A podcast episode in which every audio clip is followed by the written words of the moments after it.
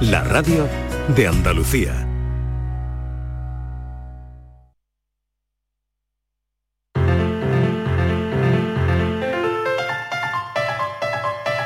La paranoia de la tarde. Tenemos toda la semana por delante. Si no nos resulta la paranoia hoy, pues nada, eh, tenemos toda la semana para resolverla, que es lunes, pero yo creo que sí. Oye, siempre hay alguien, ¿eh? Siempre. Siempre hay alguien que lo acierta. Claro que Desde sí. que Francis viene a contarnos la paranoia, nunca la paranoia se ha quedado sin resolver, la verdad. Siempre hay alguien que, que da en la tecla. Bueno, Estíbaliz, preparada, ¿no? Venga, vamos a lanzar la paranoia. Bueno, Aquí hoy. estoy, con papel y boli. Venga. Uy, no, Ah, bueno, no. primero, Francis. Hola, ¿qué tal? Hola, Francis. Esto es, ¿cómo es? Nivel de dificultad. A mí me da igual, ¿eh? Pues es Porque para mí fácil. es todo es igual, ¿eh? Es fácil, es facilita. Es un poco laboriosa quizá, pero es ¿Laboriosa? Es fácil, un poquito Pero laboriosa. es lunes, Francis. Eso digo yo. Pero la, la he Es puesto fácil. lunes. Pero es de números, hay que hacer números. Hay que hacer multiplicar y eso y dividir. Y, cu- la- No, las cuatro no. reglas del maestro. No, no, no. ¿Sabes? ¿Tú sabes contar? Ah, eh, hasta 10 y con dificultad. Me cachis porque hasta 100 lo que me hacía falta, Oh, pero bueno. Pues no. Bueno, Bueno, pues pero- venga, vamos con ello. Venga. Venga, ahí. En realidad esto es para resolverlo sin papel ni boli. Pero eh, no- nuestros oyentes pues, pueden hacerlo sin que no sepamos. Bueno, os lo cuento. Tenemos una calle con 100 edificios. Entonces tenemos que ponerle número a todas las casas de la calle. Del 1 al 100. Ahora bien, tenemos que encargar los números para poder ponerlos. Ahora bien, sin papel ni boli, si es posible. ¿Cuántos números 9 tendremos que pedir? A ver. Estamos pensando. eh, bien, bien. Se hace el Sí, sí, silencio. sí, sí, sin papel porque ni- estamos pensando. A ver, yo no le voy a preguntar a nadie si lo ha hecho con o sin papel y boli. Pero, Yo qué sé. del 1 al ¿cuántos Se 100, puede hacer de memoria. ¿cuántos números 9 nos vamos a encontrar? 19. Yo qué sé, no tengo ni idea. Och- mm, bueno, no. Mm, Nueve, nueve, no. Bueno, eh, Mm, decir, uf. le decir las propuestas. Bueno, ya irlo pensando si queréis. Venga, las propuestas luego. repetimos. 90 números. 99. 90 números. 99. ¿Cómo van a ser 90? No, pueden ser. No puede ser, no puede ser. Si son no, 10. son muchos, son, Son muchos. mucho, 10. mucho, un poquito menos, unos cuantos menos. A ver, 10. Tú, tú dices 10. Claro, yo digo que 10. Venga, repetimos. Bueno, pues tenemos que poner números a las casas que hay en una calle. Ten- tenemos 100 tenemos 100 edificios y tenemos que ponerle el número. Del 1 al 100 tenemos que encargar eh, bueno, pues tenemos que encargar de la fábrica los números. ¿Cuántos números? ¿Cuántos números? 9. No, ojo, voy a dar una pista. No, no lo confundamos con el 6. No vamos a aprovechar el 9 con el 6 y el 6 con el 9. vale, ¿vale? que aquí no nos la lías. No la voy a Vale, liar vale, no voy a ser tan malo. Vale, pues Porque mira, es que menos el mal lunes que han lo has la dicho. hora, no quiero ser tan malo. Exactamente, menos mal que lo has dicho, porque digo, bueno, lunes, como tú dices, y el cambio de hora, aquí hay lío seguro. A Por lo tanto, esto, esto no Pues tiene yo- trampa. yo No voy a trampa. decir- No solo, tiene Solo hay que trampa. contar cuántos Yo voy a decir 9 vamos a que yo necesitar. he del dicho que 11. 10. Tú has dicho que 10. Sí, he dicho eso, ¿verdad? Mm, Sí, Ah, es que no me acuerdo 10. ya, porque tengo aquí apuntado varios números. Sí, pues Tenía apuntado hasta 10. 90. He dicho nueve, pero ya me he dado pero- cuenta que 90 no podía ser. ver. Digo, si son 100, No, ¿cómo van a no, ser va a ser que 90? Claro, 90 correcto. son demasiados. Claro, Demasiado, Por lo claro. tanto, última vez que lo recordamos, Lo vamos a simplificar. Del 1 al 100, ¿cuántos números 9 nos eh, podemos contar? del 1 al 100, ¿cuántos 9 podemos contar? Yo creo que me he equivocado. Pues Me ya... acabo de dar, me acabo de dar Yo, cuenta. yo también lo creo, Estivali. Me acabo de dar creo, cuenta. no Me acabo de 10, dar ya cuenta. sabemos que no son 10. Te lo voy a decir por ya WhatsApp. sabemos que no son 10. Ya Son- sabemos que no son 10. Y no son 18 tampoco. No. Tampoco. No, porque yo tenía en mente 18. No son 10 ni son 18. 90 tampoco, ¿eh? 90 tampoco. No son 90, ni 18, ni 10. Venga, venga, que ya está muy Venga, fácil claro, esto. es demasiado fácil ya, Que ya está muy fácil. Venga, hasta ahora, Hasta Francis.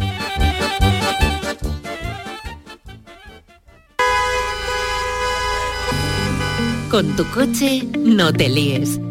Conmigo te mueves seguro, eres puntual, ahorras, llegas donde quieras y contaminas menos. Transporte público de Andalucía, seguro, económico y sostenible. Junta de Andalucía. No te podías imaginar ver a tu artista favorito tan cerca. Solo en Concert Music Festival puedes hacer que esto ocurra. Carlos Vives en concierto en Concert Music Festival el 16 de julio. Entradas a la venta en Ticketmaster. Vive una experiencia única. Carlos Vives en Concert Music Festival Chiclana de la Frontera, 16 de julio. Patrocinan Suez y Cadimar. Patrocinador principal Lenovo. Sofía, ¿sabes que el curso que viene empieza el cole de mayores? ¿Estás contenta? Sí, papi, ya soy grande. Del 1 al 31 de marzo está abierto el plazo de escolarización para el curso 2022-2023 de segundo ciclo de educación infantil, primaria, ESO, bachillerato y educación especial. Seguimos avanzando en el compromiso por una educación de calidad. Por eso puedes confiar en la educación de Andalucía. Infórmate en el portal de la escolarización y en la APP y Escolariza, Junta de Andalucía. En Canal Sur Radio, por tu salud, responde siempre a tus dudas. Este lunes hablamos en el programa del lupus, una enfermedad autoinmune cada vez más frecuente en nuestro país y que afecta más a las mujeres. Uno de los síntomas más frecuentes es el dolor o hinchazón de las articulaciones. El doctor Manuel Romero, reumatólogo, nos ayuda a comprender el lupus y a buscar soluciones con tus preguntas en directo. Envíanos tus consultas desde ya en una nota de voz al 616-135-135. 616-135-135. Por tu salud, de lunes a viernes, desde las 6 de la tarde con Enrique Jesús Moreno. Súmate a Canal Sur Radio, la radio de Andalucía. La tarde de Canal Sur Radio con Mariló Maldonado. El 29 de mayo de 1763, cinco reclusos tomaron la desesperada decisión de escapar del arsenal de la Carraca, probablemente cansados y agotados de trabajar de sol a sol, de soportar unas condiciones miserables, con el hambre, el frío y el temor al látigo como eterna amenaza, durmiendo hacinados en lugares húmedos e insalubres. Solo el ajusticiamiento era considerado pena más ingrata que la condena a arsenales. Por todo ello, los cinco individuos aprovecharon el desorden producido aquella noche por los reclusos del viejo cuartel de presidiarios para escapar. Si eran capaces de superar sus muros, el universo de pantanos y el fango de los alrededores, tal vez alcanzarían la libertad. Con solo una mirada alrededor, inmediatamente podían entender la denominación Isla de León al verse rodeados de caños, esteros, ríos y algún pedazo de mar que se había infiltrado en los alrededores del Alsenar de la Carraca, el más meridional de los astilleros que la corona tenía en la España peninsular. El primero de los arsenales modernos, de los que se había proyectado bajo el impulso de José Patiño, ministro de Felipe V, quien había apostado para que la principal base naval del reino se ubicara al fondo de la bahía de Cádiz a pesar de las dificultades orográficas del entorno pantanoso. Sin embargo, se trataba de un lugar seguro, protegido de los vendavales y de las tormentas, y sobre todo bien comunicado y estratégicamente situado cerca de Cádiz, la capital del Departamento Marítimo del Sur y cabecera del comercio americano. Sin embargo, se trataba de un lugar seguro, protegido de vendavales y tormentas y sobre todo bien comunicado y estratégicamente situado cerca de Cádiz, la capital del Departamento Marítimo del Sur y cabecera del comercio americano.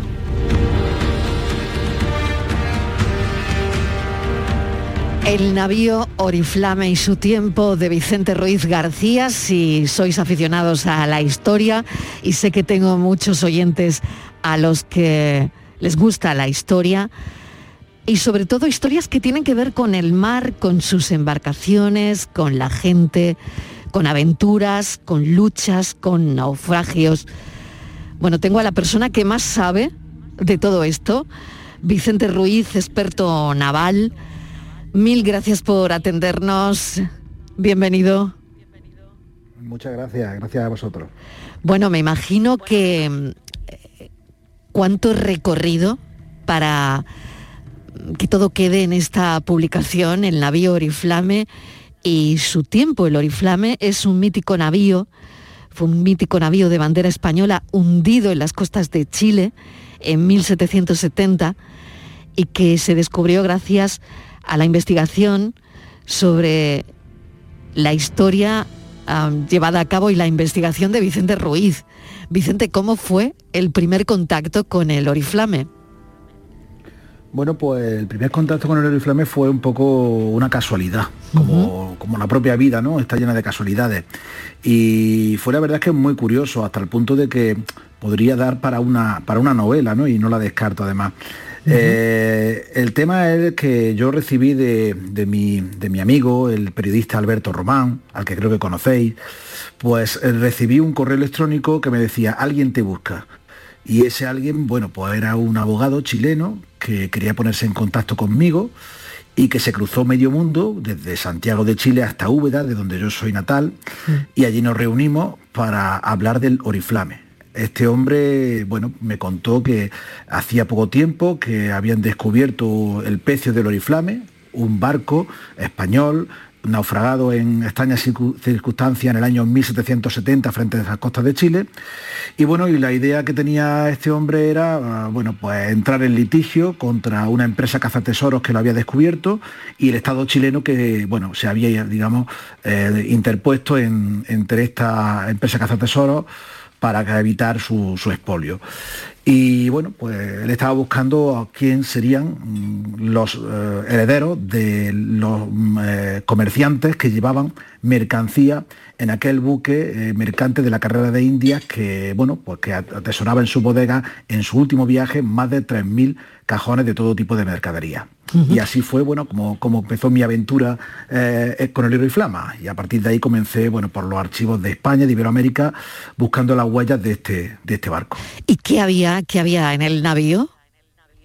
Bueno, pues había mercaderías de, todo tipo, ¿no? Había eh, telas, eh, joyas, había también incluso, bueno, mm, incluso reliquias de los santos lugares, había también eh, hierro, pimienta, algún otro tipo de especias, pero lo más importante que había era un cargamento de 1.468 cajones de finísima cristalería de la Real Fábrica de la Granja de San Ildefonso, en Segovia un cargamento, bueno, pues que sin duda alguna eh, era lo que, lo que más apetecía a estos cazatesoros y que sin duda, bueno, pues me dediqué a investigar cuál fue el origen, eh, por qué se llevó en ese buque este cargamento y, bueno, y a partir de ahí, y una vez visitados los archivos eh, del Viso del Marqués, el Archivo General de Simanca y también desplazándome a la propia institución de la Real Fábrica de Cristalería, bueno, pues pude poco, pude poco a poco pues, eh, ir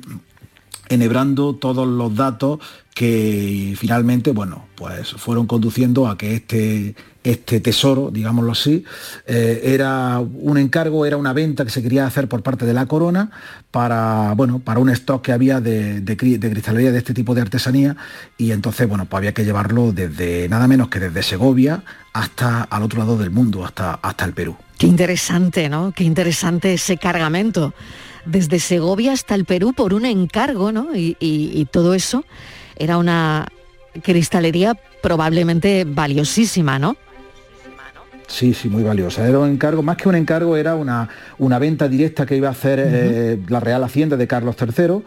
Y bueno, mm, digamos que necesitaban transportarlo en un navío. En un principio se pensó en un navío de guerra, pero como España estaba en paz en ese momento, raro en el siglo XVIII, porque siempre habíamos estado en guerra contra Inglaterra, pues se decide llevarlo a cabo a través de una empresa, de una empresa comercial con muchísimo prestigio, que eran los hermanos Ustarid y compañía, afincada en Cádiz, lógicamente, eh, puerto y puerta de la carrera de India, y entonces, bueno, pues ese cargamento se lleva a lomos de, bueyes, por carromatos, eh, recorriendo toda la meseta, recorriendo, atravesando Despeñaperros sin que todavía se hubiera eh, construido la carretera, la carretera se construye unos poquitos años después, se atraviesa todo el Valle del Guadalquivir, se llega a Sevilla, en Sevilla se embarcan en Tartana a través del río Guadalquivir y se llega hasta la Bahía de Cádiz. Y desde la Bahía de Cádiz se embarca a bordo del Oriflame, de este barco propiedad de los hermanos Gustay, y se recorre, bueno, pues eh, todo el océano Atlántico, se dobla el Cabo de Horno, hasta que se llega a las costas de Chile, donde,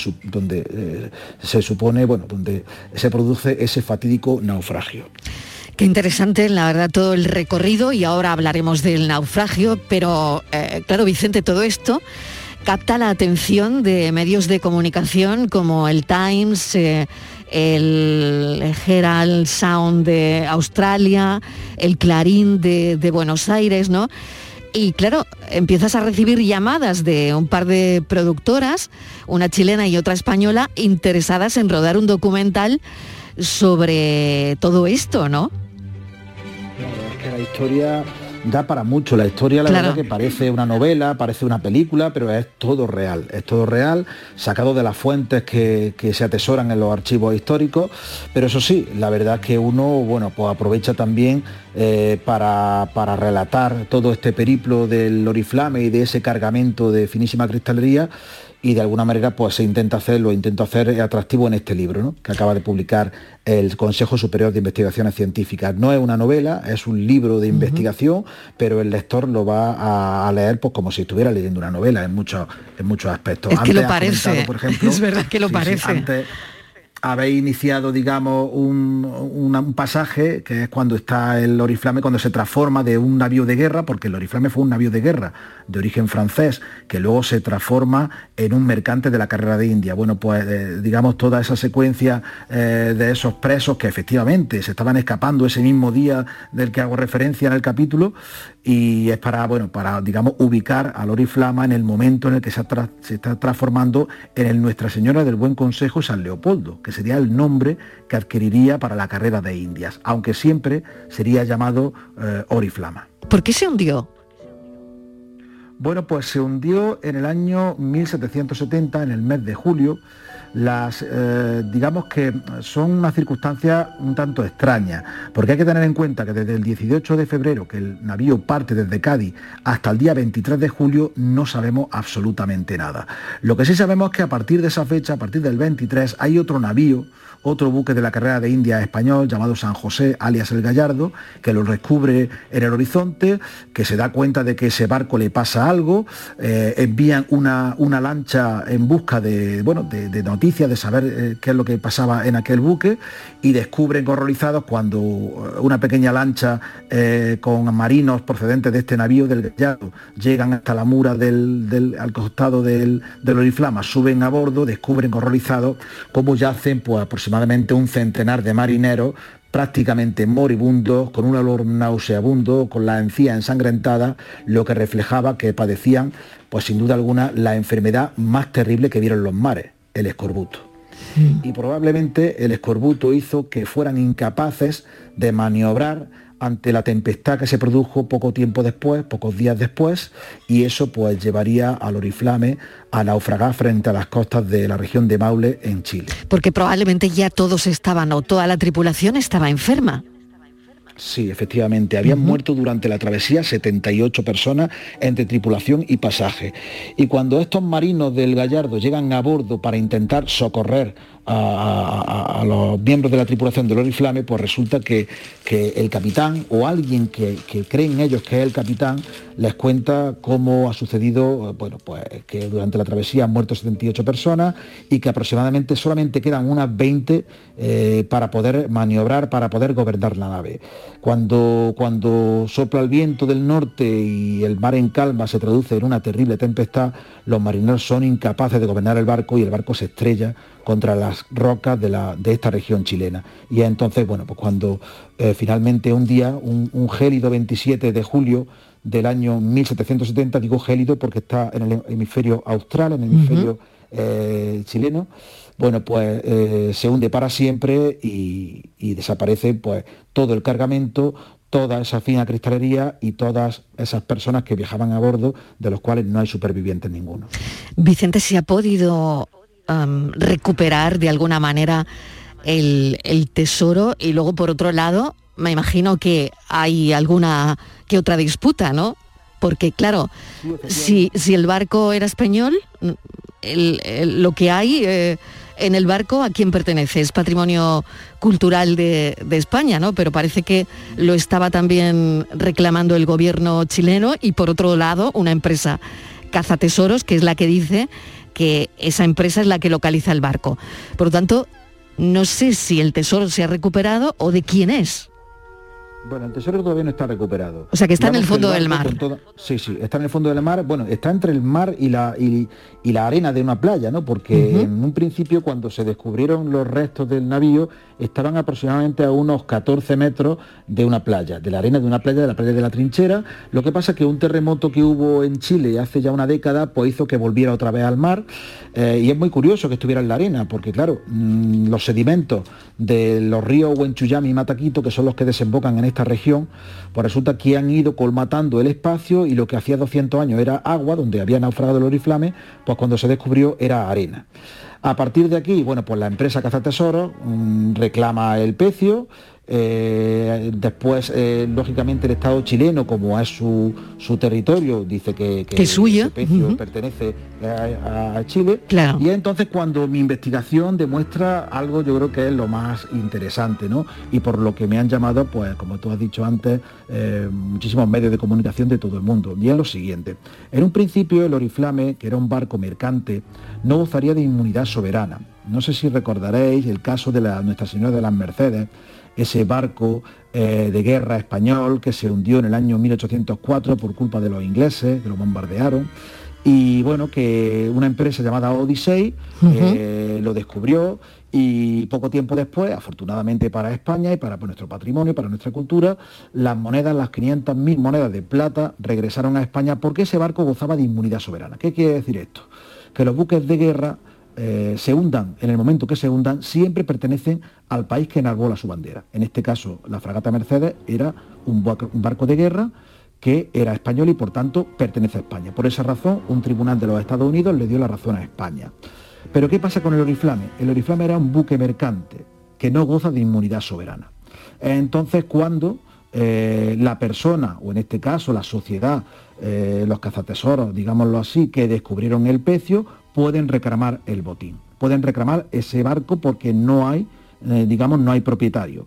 Los propietarios serían los herederos, los herederos de, el- de los dueños del buque o, por ejemplo, los herederos de la carga. Lógicamente, eso es como buscar una aguja de un pajar, porque resulta que durante muchísimo tiempo las generaciones se han ido multiplicando y es muy complicado hallar a un heredero que además tiene que demostrarlo, que luego hay seguros marítimos de por medio, en definitiva es muy complicado, salvo en un caso, en el caso de que los propietarios de la carga pertenezcan a una institución que todavía 200 años después siga existiendo. Y ese es el caso de la corona española, ese es el caso del Estado español. La Real Fábrica de Cristales de la Granja en el año 1770 pertenecía a la Real Hacienda de Carlos III y su heredero, lógicamente, es el Estado español. Por tanto, el Estado español puede escribir derechos contra, eh, digamos, la empresa Cazatesoro, incluso contra el Estado chileno. La verdad que mm, es, es muy llamativo y yo por eso reivindico que, que España tiene un patrimonio cultural eh, a miles de kilómetros hundido bajo la arena de una playa o bajo un océano, bajo el océano Pacífico. Pero es que ese patrimonio cultural es tan importante o es tan nuestro como puede ser la Alhambra de Granada o la Giralda de Sevilla. Eh, lo que pasa es que no lo vemos, pero es exactamente igual. Dicho esto, también es verdad que para no entrar en polémica con el Estado chileno, lo que por lo menos yo anhelo y lo que yo espero es que el Estado español se preocupe por ese patrimonio. Y si no llega a un litigio o a un, digamos, eh, juicio contra el Estado de Chile, contra los cazatesoros, al menos que llegue a un acuerdo de colaboración para investigar, para, digamos, desde el punto de vista de la arqueología subacuática, con los, eh, digamos, los principios básicos de, de- protección del patrimonio, pues al menos se haga una investigación exhaustiva y si alguna vez eh, el Oriflama está dispuesto a, a salir a la luz y a que se saque ese tesoro, bueno, pues que pertenezca igualmente a España o que pertenezca en definitiva a la humanidad, ¿no? Pero esa, digamos, es mi idea, que se respete un patrimonio que por muy lejos que esté, pues nos pertenece a todos y creo que todos deben disfrutar de, de eso. Qué trabajo tan bien documentado, qué, qué maravilla, qué historia acabamos de regalarle a los oyentes. Y mm, te voy a agradecer enormemente, Vicente, que hayas estado con nosotros esta tarde, que perfectamente esto podía ser como, bueno, pues otra película como la de Amenábar, está claro, porque es tremendamente interesante también eh, un documental, porque la investigación es, es magnífica.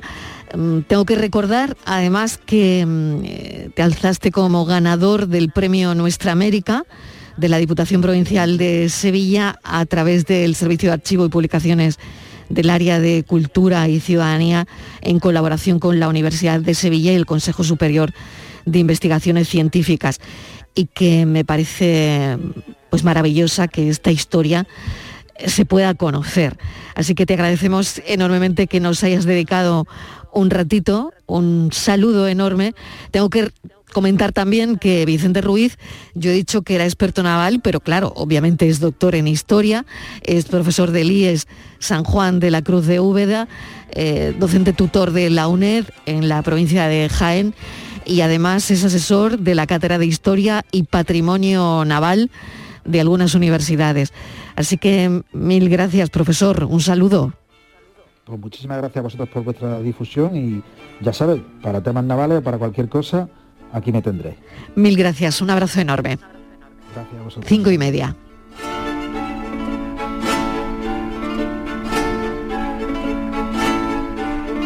La tarde de Canal Sur Radio con Mariló Maldonado. También en nuestra app y en canalsur.es.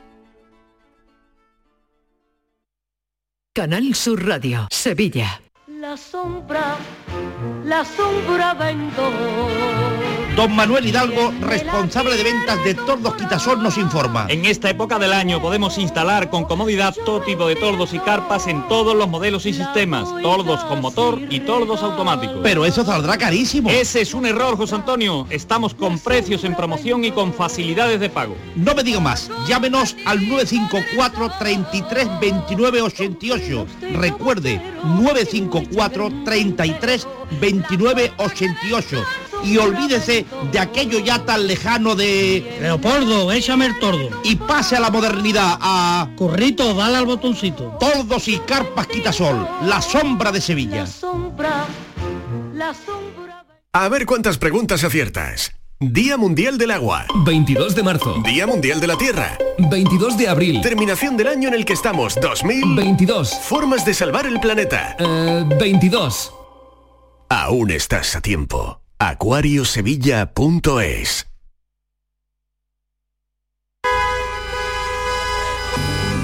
Con tu coche no te líes.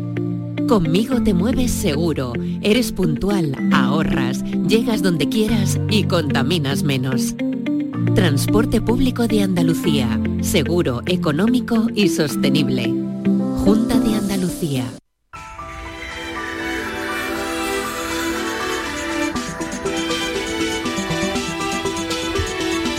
Saludamos a nuestro compañero Enrique Jesús Moreno, director del programa Por tu Salud. A las seis y cinco aproximadamente está con todos los oyentes y vamos a ver cuál es el tema de hoy. ¿Qué tal, Enrique? Hola, Mariló, muy buenas tardes. Pues mira, vamos a hablar del lupus. Es una enfermedad autoinmune, es decir, que de alguna forma el propio eh, cuerpo, el sistema inmunitario en este caso, ataca células y tejidos sanos por error, de alguna forma, sinteticémoslo así. Y el lupus puede manifestarse de muy diversas formas entre eh, dolores, picazones, puede afectar órganos, afecta también a las articulaciones. Eh, vamos a hablar de este problema que cada vez eh, la verdad es que también entre los pacientes está generando mayor movimiento social y buscando soluciones a este problema. Y lo vamos a hacer con un especialista en reumatología que nos acompaña aquí cuando abordamos asuntos de este tipo y que le hemos propuesto en esta ocasión lupus, a propuesta también de nuestro oyente, el doctor Manuel Romero, para conocer, para saber, para eh, ver hasta dónde podemos combatir este mal cada vez más eh, frecuente también porque quizás se diagnostique eh, con más en, más cantidad de casos, Mariló. Pues estaremos muy pendientes. Enrique, mil gracias. Hoy los compañeros de Por Tu Salud van a hablar del lupus, así que muy atentos. Gracias, un beso. Un beso a ti. Hasta ahora, adiós. Chao. La gente que más madruga y que está viajando, estudiando y trabajando está con Charo Padilla. En la mañana de Andalucía, el Club de los Primeros, como siempre, desde las 5 de la mañana. La mañana de Andalucía, el club de los primeros de Canal Sur Radio con Charo Padilla. De lunes a viernes, desde las 5 de la mañana. Quédate en Canal Sur Radio. La radio de Andalucía. La tarde de Canal Sur Radio con Mariló Maldonado. No os cuento la vida de Luna y su familia por marujear, sino porque me sirven para ponerle rostros a unos datos que muchas veces resultan abrumadores. Para comprender de verdad lo grave que es tener un mercado laboral como el que tenemos a la hora de afrontar la automatización y la digitalización se necesitan. Para ello he seleccionado 10 datos que nos van a situar de manera rápida e indolora. Digamos que la población total española se puede dividir entre aquellos en edad de trabajar 16-64 años y el resto. Cuando se analiza el mercado laboral, nos centramos en dos grandes grupos, los que pueden trabajar, que a su vez se pueden dividir en población activa, la que quiere trabajar, e inactiva, estudiantes, cuidadores de casa, personas que están desanimadas, en definitiva, aquellas que ni tienen ni buscan trabajo. Hay tres estadísticas que nos dan información sobre el mercado laboral en España. La encuesta de población activa, la EPA, realizada por el Instituto Nacional de Estadística, el paro registrado, personas inscritas en el paro, de los servicios públicos de empleo, el SEPE, y la afiliación a la seguridad social, cifra exacta de las personas que tienen trabajo. La EPA se usa mucho porque está homogeneizada a nivel europeo y nos permite compararnos con otros países. Es bastante completa porque la responden obligatoriamente por ley 65.000 familias al trimestre, unas 200.000 personas. Se mira la EPA para ver el desempleo y las afiliaciones para ver el empleo. El paro registrado se mira poco.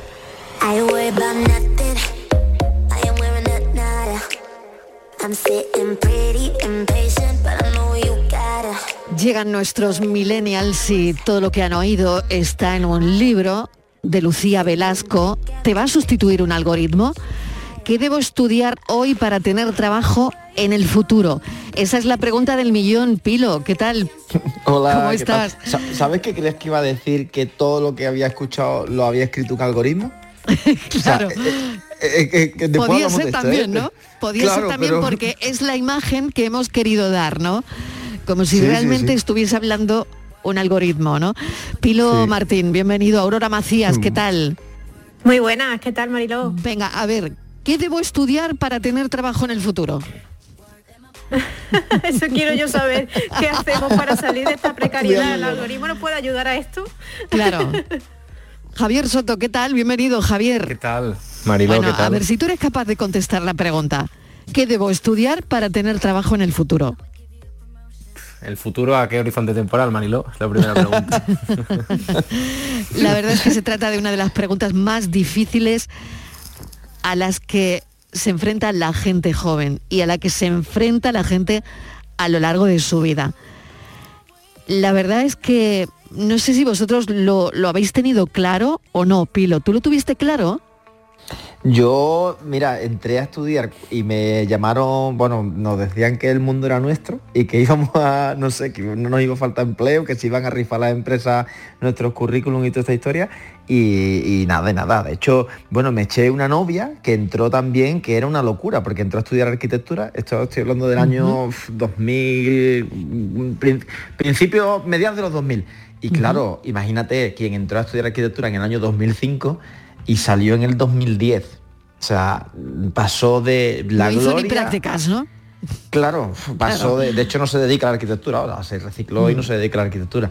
Eh, Entonces es muy difícil lo que decía Javier de en qué horizonte temporal, es que fíjate, desde en el año 2005 los arquitectos eran la profesión más demandada y, y cinco años más tarde solamente llegó una crisis que se lo llevó por delante, ¿no? O sea que, que si me preguntas ahora te diré, "Uf, pues mm, carreras técnicas, ¿no? Pero, pero es que los algoritmos están escribiendo ya código, Claro. que es una cosa que nos sorprende. Claro, a eso vamos, ¿no? La tecnología está cambiando el trabajo para bien o para mal.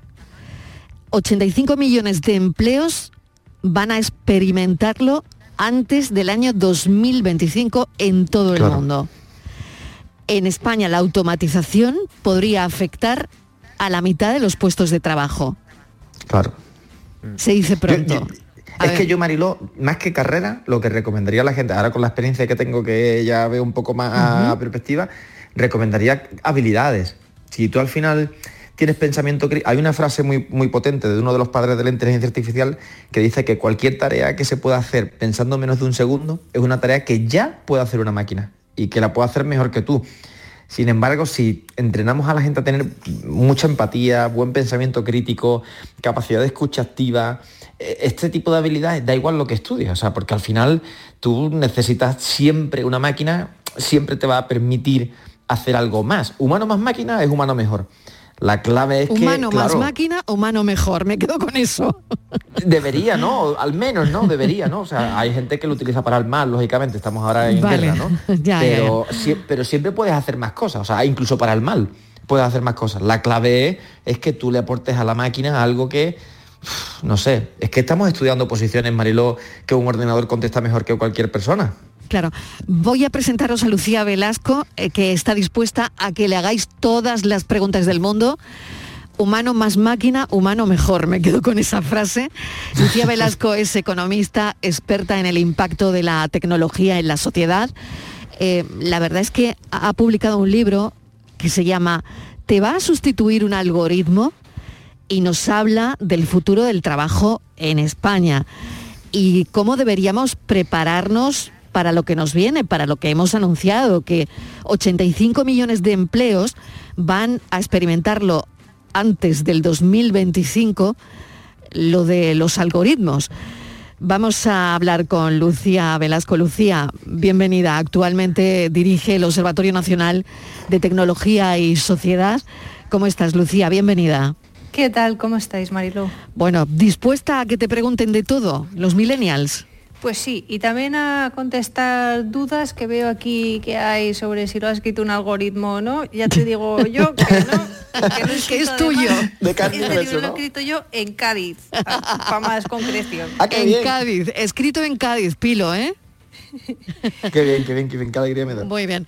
Bueno, Lucía, eh, estábamos hablando, sobre todo con la gente joven, aunque esto nos preocupa a todo el mundo, esa cifra y ese dato, 85 millones de empleos van a cambiar y esto ya no es ciencia ficción.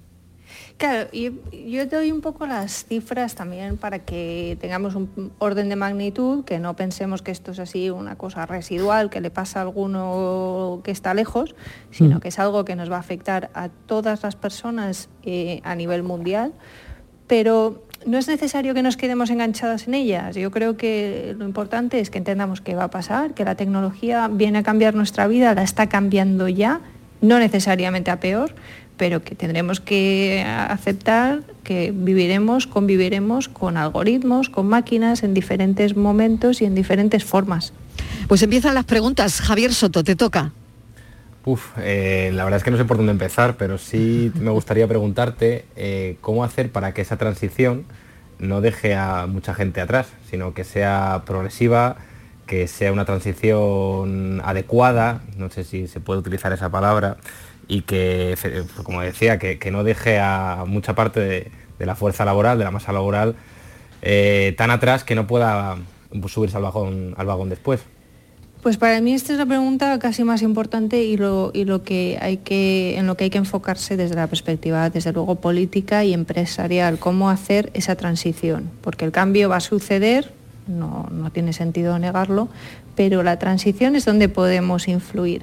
Y yo creo que una de las claves tiene que ver con la velocidad, y la velocidad no viene del cielo en un forma de meteorito. Nosotros le damos, ¿no? regulamos un poco la velocidad del cambio y luego también en exigir que haya políticas que permitan a las personas, pues si tienen que formarse en otras cosas, como hablabais de habilidades, pero también en otros contenidos. Hay mucha gente que se va a tener que, reciclar, va a tener que cambiar de profesión o de oficio, no necesariamente radical, ¿no? O sea, no, significa mm. que, que, hoy estés haciendo una cosa y mañana hagas otra que no tenga nada que ver, pero sí que tendrás que aprender otras cosillas, ¿no?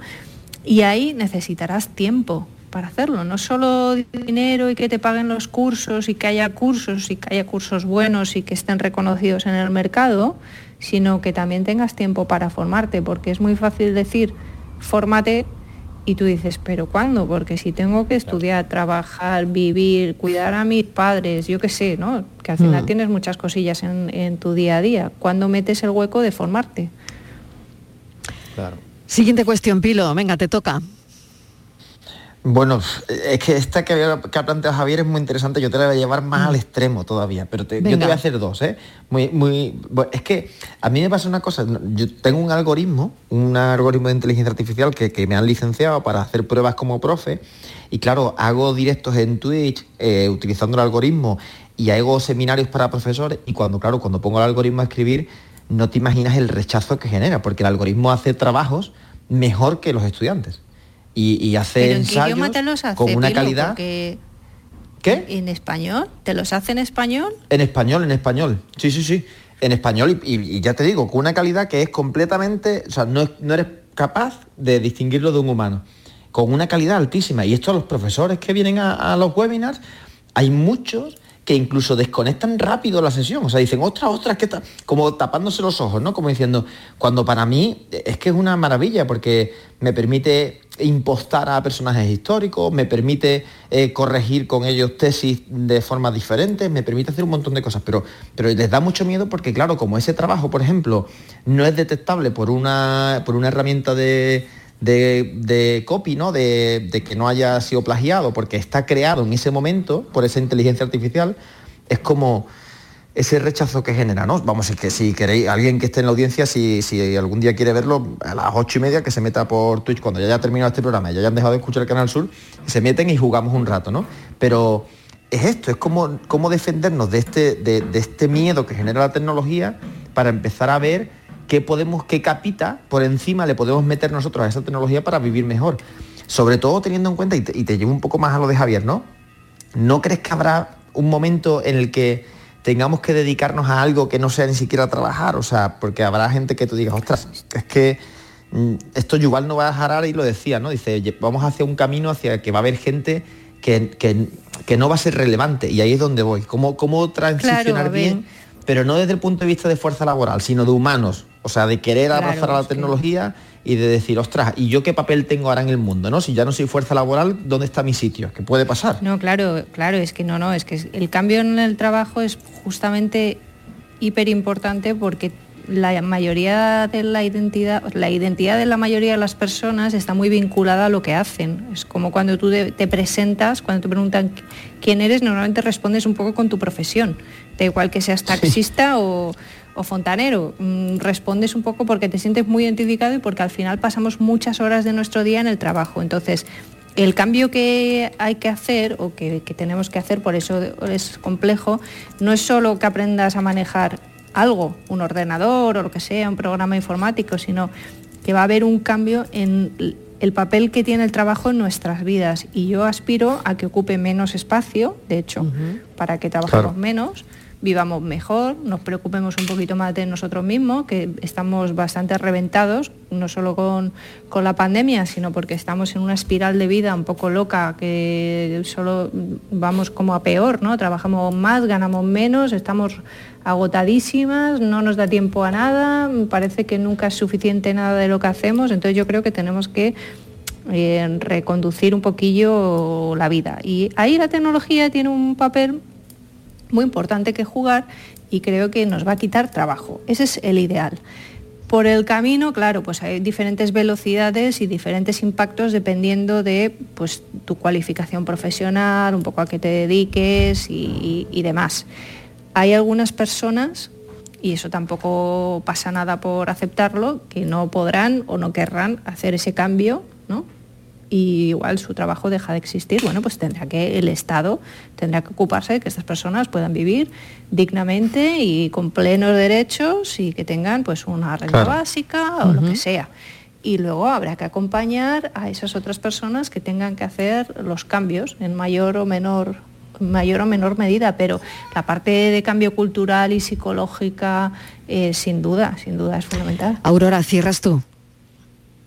Aurora, Pues mira, me encanta el, el debate me encanta el debate que estamos teniendo porque al final todo el mundo imaginaba esta era como la era en la que había muchos robots a nuestro alrededor y al final pasa simplemente por instalarte un programa distinto en el ordenador, ¿no? Algo que por lo visto ahora ya sí que estamos acostumbrados. La verdad es que sí, claro, te lo- te lo- todo el mundo nos lo imaginábamos como el apocalipsis de, de las máquinas, claro, y al final ten- tenemos que empezar a entender que al final esto pasa, pues bueno, porque vamos a ser capaces de hacer cosas más rápido o vamos a ser capaces de no tener que hacer manualmente ciertas cosas y, y que esto será pues una mejora para todos. Pero justo en ese final del camino yo te quería preguntar, Lucía, porque cuando hace dos, tres años, creo que en este caso Podemos sacaba eh, la posibilidad de incorporar, digamos políticamente, esta paga mínima eh, para mantener a toda la sociedad con unos ingresos, ahí hubo bastante polémica. ¿Qué, qué otras acciones políticas podemos entonces llevar a cabo siendo esa polémica para tener una estabilidad social o un colchón social que nos deje a todos cubiertos?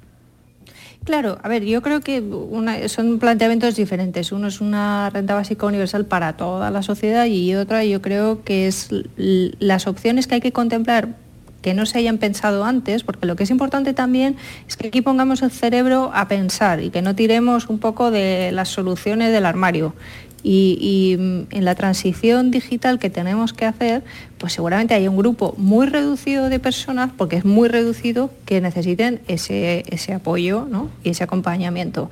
Y luego en el libro pues yo propongo una caja de herramientas para gobernantes en el que doy bastantes ideas de cosas que se pueden poner en marcha justamente para ir haciendo que la sociedad vaya avanzando en este sentido. Lo que es verdad, y me encanta escucharte, Aurora, porque justamente eso es lo que, lo que hace falta que cambiemos el chip y que lo entendamos así, es decir, que no, aquí hay, no hay una amenaza robótica, eh, pero sí que es verdad que, bueno, vamos que cada vez hay tareas que ya no que ya no necesitamos hacer nosotros o que nosotros mismos podemos hacer 40 tareas que antes hacían igual cinco personas, ¿no? Porque somos más productivos, eh, Mm. efectivamente. Lo que pasa es que la gente está sintiendo miedo en España y cuando pregunta, pues lo pregunta el CIS y lo pregunta, eh, hay, hay investigaciones sociológicas que, que preguntan a las personas qué piensan que va a pasar con las máquinas, con la incorporación de, de los algoritmos y con la robótica y la gente piensa que va a generar más paro. Entonces lo que tenemos que asegurarnos es que por un lado genera más empleo, por otro lado vivimos mejor y trabajamos menos ganando lo mismo, obviamente. Eh, no, no es que trabajemos menos y ganemos menos. Y que, eh, bueno, pues que la, que la vida sea un poco más cómoda, que no haya trabajos peligrosos, que no haya personas Sí, Lucía, Era que te coche, perdemos. sí. Adelante, adelante. Sí, no, que yo decía, imagínate que tienes que un taxista puede tener el coche funcionando solo, ¿no? Conduciendo solo, pues le vendrá mucho mejor para la espalda que estar ahí eh, 12 horas sentado.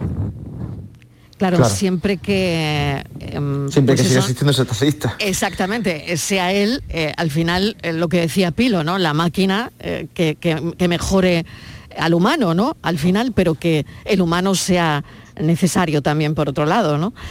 Es que fíjate, Marilo, por sí, ejemplo, sí, hablando adelante, de esto. últimos minutos. Yo te decía que Uber, por ejemplo, ha valido, o sea, vale miles de millones cuando pierde dinero por cada viaje. Y Ya. esto es así porque Claro, llegará pero un eso, momento ya, en el pero que lo eso ya gane. es un poco la economía de las plataformas que seguro queda para Claro. otro programa y Mariló no nos Sí. va a dejar, pero, Desde pero eso es otro tema. Es otro asunto, es verdad.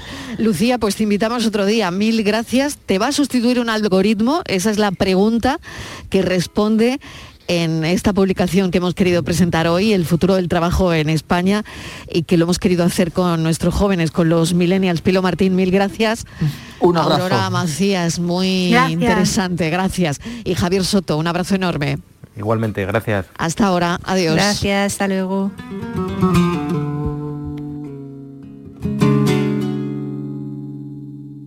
A veces siento que estoy soñando despierto.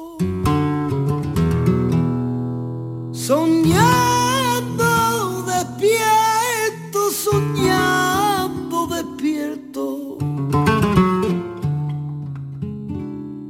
El sol, el mar,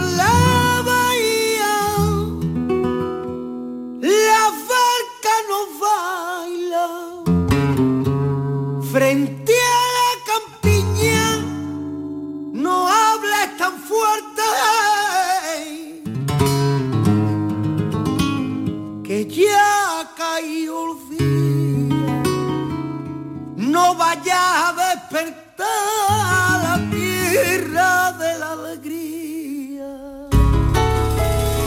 Siete minutos y llegamos a las seis en punto de la tarde. Estamos en la recta final del programa. Hemos hablado de algoritmos, hemos hablado de los Oscars, bueno, hemos hablado de tantas cosas esta tarde. Eh, nos queda resolver el enigma. Francis Gómez, preparado ya, ¿no? Yo preparado, claro. ¿Cómo ha sido la respuesta de la soberana audiencia Pues hoy? mira, mm, O de la audiencia soberana, mejor dicho. Tenemos un montón de mensajes, la verdad. Pero bueno, he escuchado de todo, 10, 11, 19, 12.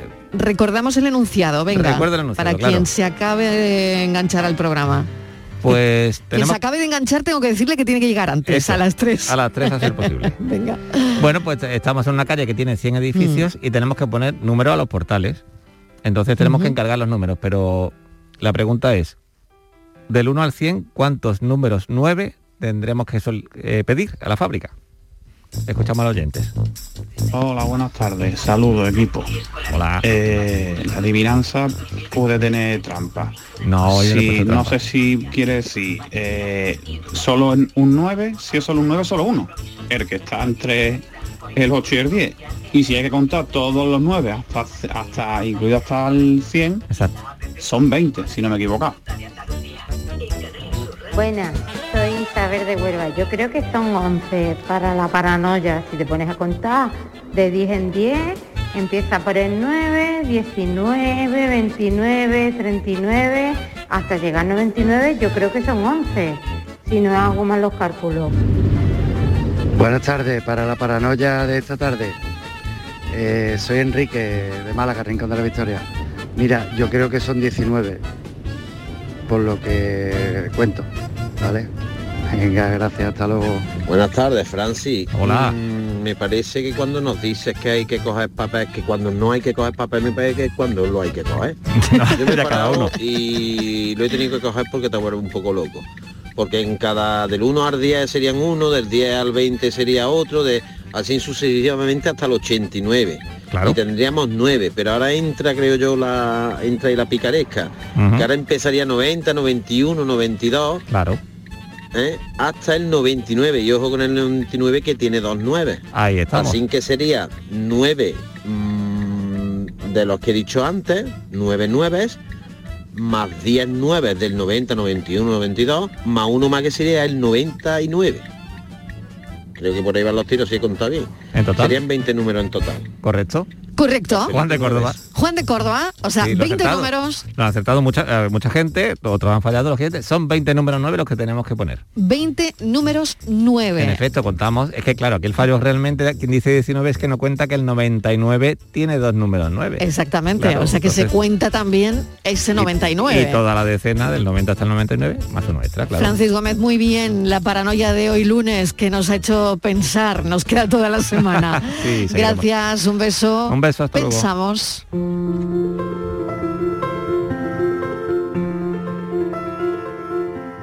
¿Alguna vez han escuchado lo de no juzgues a un libro por su portada? Ni a una persona. Hay una iniciativa que se llama A Human Library, Biblioteca Humana, que te permite leer a personas encasilladas en algún estereotipo. La primera biblioteca humana nació en Copenhague, pero la idea prendió de tal manera que acabó desembocando un movimiento. Leer a alguien, que es escuchar el libro de una vida contado en primera persona, te sitúa irremediablemente en escenarios que te suenan, pero a los que no pones cara del todo, o sí, pero te pilla un poco lejos. Acudir a una librería humana es sentarse alrededor de una mesa, conversar, aparcar los teléfonos, es desjuzgar, papearse etiquetas, prestar atención, un método para crear diálogo entre vidas muy diferentes que no hubieran tenido de otra manera la oportunidad de entablar conversación. Hace solo unos minutos escuchaba el caso de unos lectores que habían acudido a una biblioteca humana. Unos hablaban de entender mejor el mundo en el que vivimos, otros de quitar prejuicio y seco, de abrir el libro de la persona. Y una chica de sonrisa grandota de esas que llenan la estancia compartió la que podría ser una de las claves. Cuando vas a una librería humana, te conviertes en una persona distinta, exactamente igual que cuando un libro te deja huella. Donde no llevo la imaginación, donde con los ojos cerrados se divisan infinitos campos. Qué bonito quedaría este cierre único y exclusivo de Irene Rivas, nuestra pensadora de hoy. Pero fíjense el titular con el que nos despedimos. Abramovich y dos negociadores ucranianos parece que sufrieron síntomas de envenenamiento, según informa el Wall Street Journal. Algunos de los síntomas que presentaban eran ojos rojos, lagrimeo constante y doloroso, descamación de, descamación de la piel la cara y las manos. Recordar que Abramovich ayudó a organizar las negociaciones entre Rusia y Ucrania y parece que esto le pasó al multimillonario ruso en el mes de marzo, en las primeras negociaciones con Rusia. En fin, esto es lo que dice el diario estadounidense y, veremos cómo sigue. Parece que fuese un extracto de una novela de John Le Carré, pero que va, es la realidad, es lo que estamos viviendo. Así que esperemos que si esto ha salido ya en el Wall Street Journal, igual se ha confirmado, ¿no? Pero es lo que tenemos. De momento el, titular es escalofriante. Gracias por estar ahí. Mañana a las 3 volvemos a contarles lo que pase en el mundo, en España, en Andalucía, a contarles la vida. Adiós. Esperando al porvenir. Por más que busco no veo las cosas malas venir.